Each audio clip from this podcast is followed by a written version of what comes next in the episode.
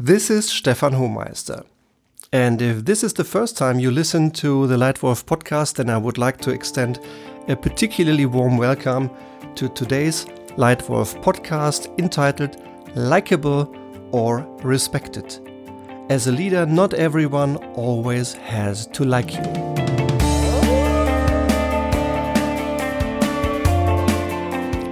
So, welcome to this community where now thousands of people are downloading our Leitwolf podcasts every single time. The community is growing, uh, everyone seems to be enjoying, and I'm great that you are joining the team here as well.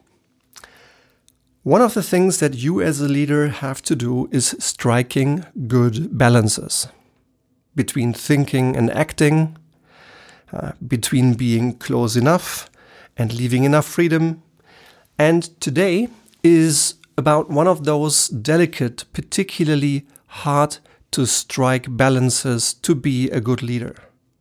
It's about the balance to strike between being likable and respected. Why is this tough? Well, I can say for myself, I have a deeply seated need to be loved. I'm human. Uh, it's a basic human need. And sympathy and positive emotions help to feel what I want to feel.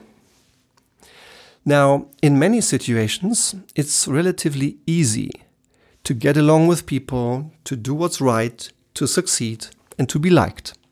However, there are situations where this is hard or simply impossible. And hmm. that's the kind of situation we are talking about today. In my view, if I were to summarize good leadership in one sentence, to me, leadership means achieving extraordinary results by helping others do the right things. And doing what's right is sometimes easy, yet sometimes uncomfortable. And many times, you as a leader will not be able to just accommodate everybody's individual perspectives 100%. If I if I can share a, a quote from Steve Jobs, and uh, I I worked with him for a year, so I'm I'm I met him also personally. I know that he also meant this statement quite literally. Quote: If you want to please everyone, don't be a leader. Sell ice cream. Unquote. Um, and I think he's right. Um, if you want to be a leader, you have to do what's right in the first place. You have to earn respect in the first place. And while it is often possible to make everyone feel okay with that, it sometimes is really a hard challenge. But definitely, being respected all the time is much, much more important than being liked all the time. So, this is where I would lean in terms of striking the right balance. And thinking about my 25 years in, in roles in the corporate world and now 10 years in consultant and training roles supporting companies to succeed and be long term, meaningful, and su- successful, I just reflected on my three best tips for you on how to strike that balance well. My three best tips for a good balance between being likable and respected, between having a cool head and a warm heart. Tip number one clear principles, consistency in action. As a leader, you sometimes have to take very serious decisions with far reaching consequences. They may be difficult to take, they may be complex, and you will have to take them under an ever more increasing level of uncertainty and ambiguity and they will change maybe in a year's time. And you will still have to make a decision soon, maybe now. In these situations, it's simply impossible to please everyone all the time, no matter what you decide. I think organizations who then water down their decisions to the lowest common denominator may feel at ease short term and may get along for a while but I don't think they will ever maximize their potential. Because the lowest common denominator hardly ever is the best solution. So you have to take the best solution. You have to take a good decision, your best decision. And even if you have some good help, uh, you can help yourself by having a clear strategy, by having clear leadership principles for the company, by having clear rules how to work together in your team. All these things help. They make it easier to decide what's right. So please make sure you have them. You have those clear leadership tools, you have clear principles on how you want to lead, collaborate in your organizations. They help. And if then you apply the principle of what's right for our customer, what's right for our employees, and what's right for the company, and you then act consistently, then you will very, very often have a great chance to be meaningful and successful for the long term.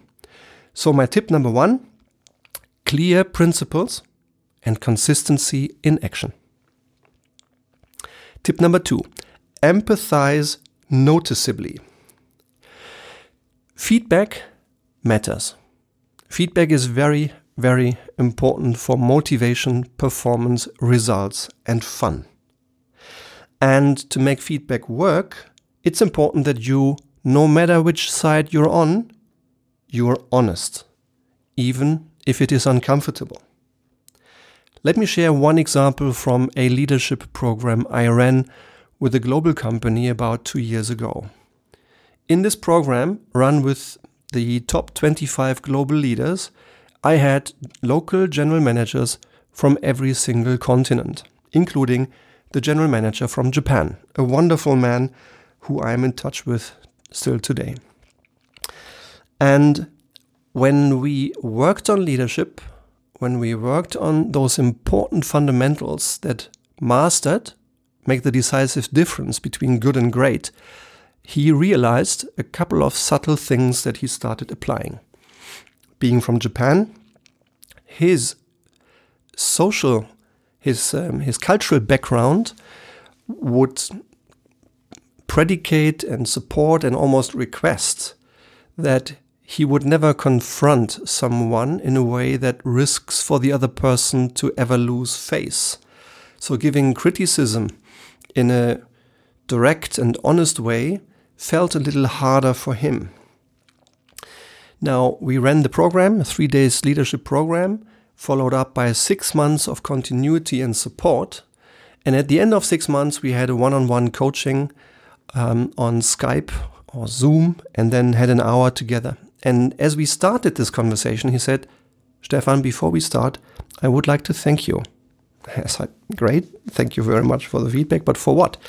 He said, You know, you know, I'm I'm a Japanese, and in my culture, it is it is not so frequent that we would confront directly.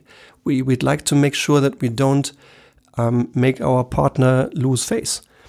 But in your program, I learned I can offer criticism and I can do it in a way that does not only not harm my personal relationship, it can even strengthen the personal relationship. I've started it with my three direct reports. With one, it worked okay to good. And with the other two, it worked really, really very effectively. So I changed my habit.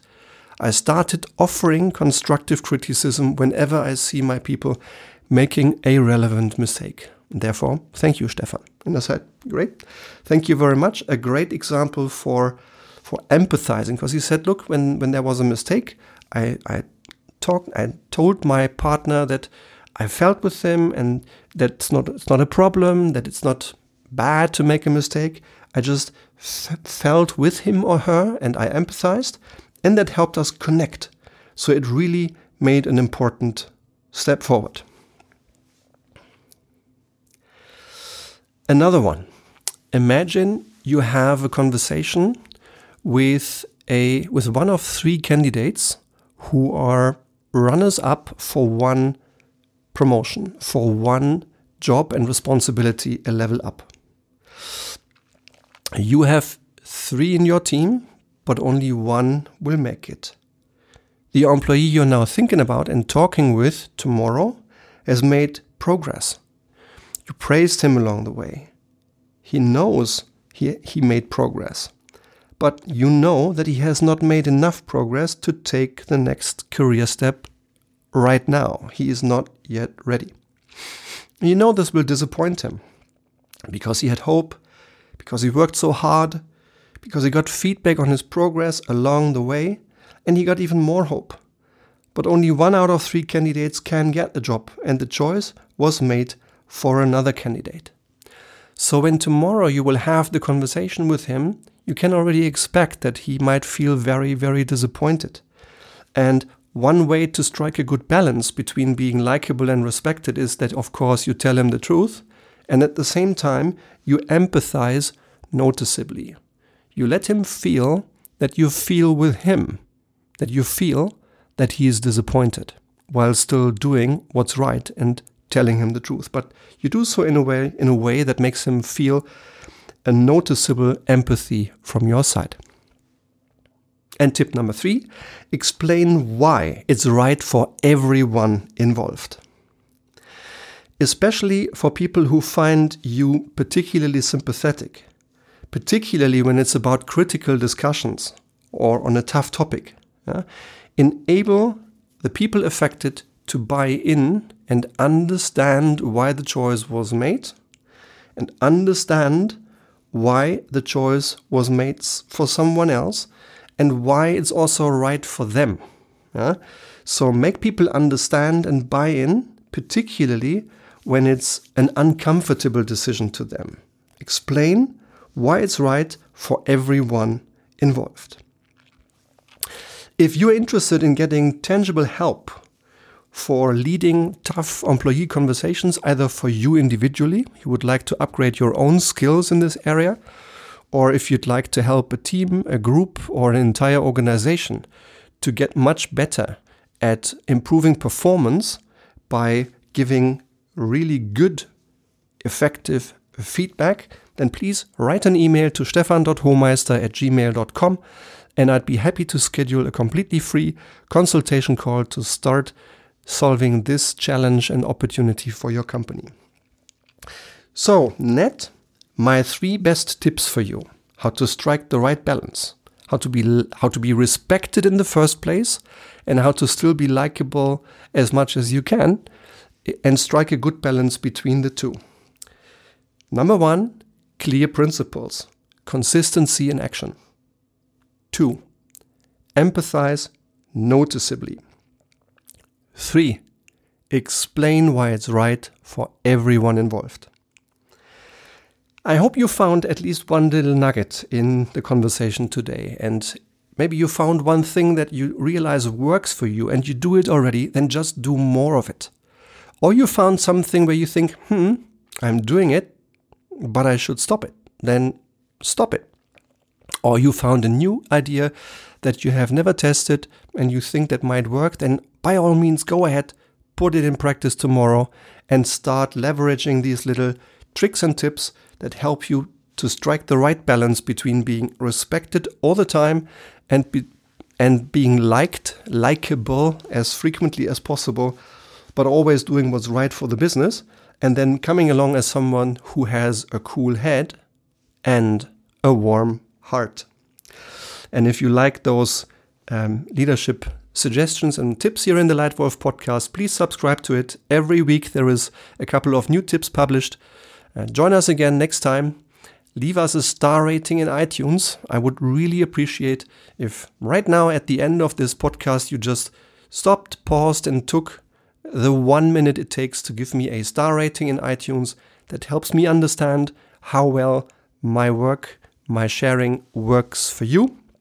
And if there is an important question related to strategy or leadership that is yet unanswered in the Leitwolf podcast, please drop me an email, drop me a message, and let me know what it is. Because maybe your open question is the title of the next Leitwolf podcast. I hope you enjoyed it. I thank you for your time. See you next time. Thank you. Your Leitwolf Stefan.